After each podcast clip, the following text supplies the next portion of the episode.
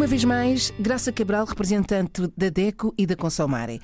Graça, hoje falamos em mais uma efeméride, o Dia Internacional da Língua Materna. Quando é que se comemora esta Comemora-se no dia 21 de fevereiro. Portanto, uh, fevereiro tem uma série de efemérides, nomeadamente uh, da rádio, o dia da rádio e agora o dia da língua materna.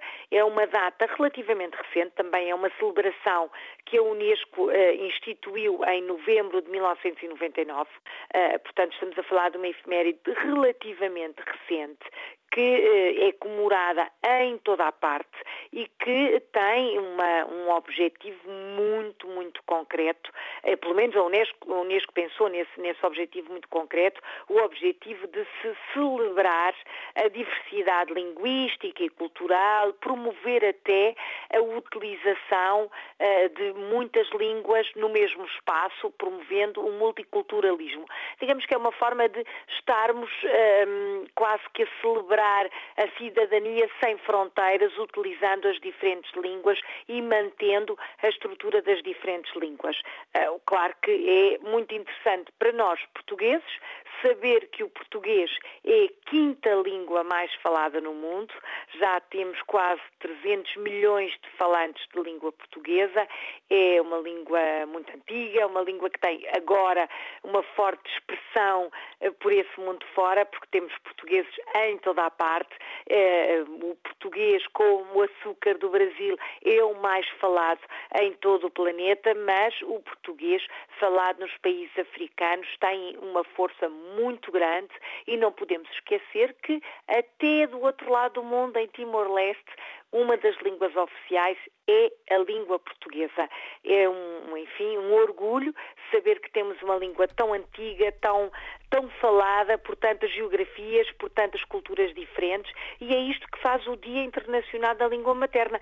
É mesmo promover preservação e a proteção das línguas uh, usadas pelos povos de todo o mundo, não é? Portanto, para além dos dialetos, manter uma língua materna uh, comemorada desta forma é valorizar Hum, digamos que o próprio cidadão, porque mesmo aquele cidadão que tem menos informação, que tem menos preparação ou menos cultura, é um falante, é um utilizador daquela língua e a língua faz parte dos direitos do consumidor. Qual é a importância então da efeméride para os consumidores? Os consumidores, porque a informação é o primeiro direito, como dizemos aqui tantas vezes, porque antes de praticarmos um ato de consumo, antes de comprarmos um bem, antes de contratarmos um serviço, antes de recorrer à administração pública, antes de ter o direito à qualidade, antes de ter o direito à saúde, temos que ler temos que saber, temos que falar, temos que ler o rótulo do produto antes de o comprar, por exemplo, temos de ler o contrato antes de assinar, temos de conversar com o banco antes de perceber as condições da, da nossa conta bancária, temos que ler o contrato para ter a luz lá em casa. Portanto, ler falar, utilizar a língua é ver os direitos dos consumidores começarem a ser cumpridos. Por isso é que nós lutamos tanto pela divulgação da obrigatoriedade de ter a informação na nossa língua. No nosso caso, tudo o que estiver no mercado, todos os produtos, todos os serviços disponíveis aos consumidores têm de ser redigidos em língua portuguesa. O mesmo acontece nos países africanos de língua oficial portuguesa, que têm que ter tudo o que é informação ao consumidor, desde contratos, rótulos de produtos, preços, uh, tudo afixado, escrito em português e, em alguns casos, noutras línguas oficiais também, noutros dialetos oficiais. Por exemplo, falei há pouco em Timor-Leste, será uh, obrigatório também o tetum, mas a verdade é que tem de estar na nossa língua. Mesmo o que é informação digital, e hoje falamos tanto nas compras através da internet, da informação digital, essa informação também deve estar em português. E o consumidor deve lutar para ter todos os seus direitos, todo o direito à informação na sua língua materna. Isso é o primeiro passo para um ato de consumo responsável.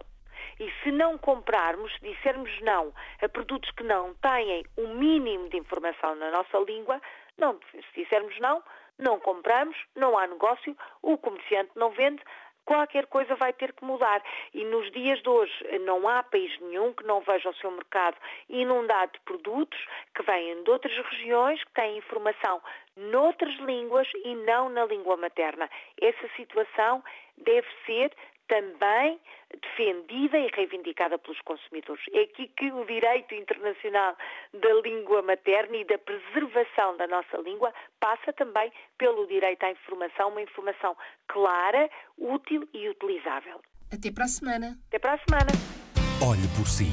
Um novo espaço dedicado aos direitos do consumidor em África e em Portugal. Coloque as suas dúvidas enviando o e-mail para o correio eletrónico olheporsi.rtp.pt e ouça as respostas na RDP África à segunda-feira, depois da uma da tarde. Olhe por si. Uma parceria RDP África, Associação DECO, com Isabel Flora e Graça Cabral.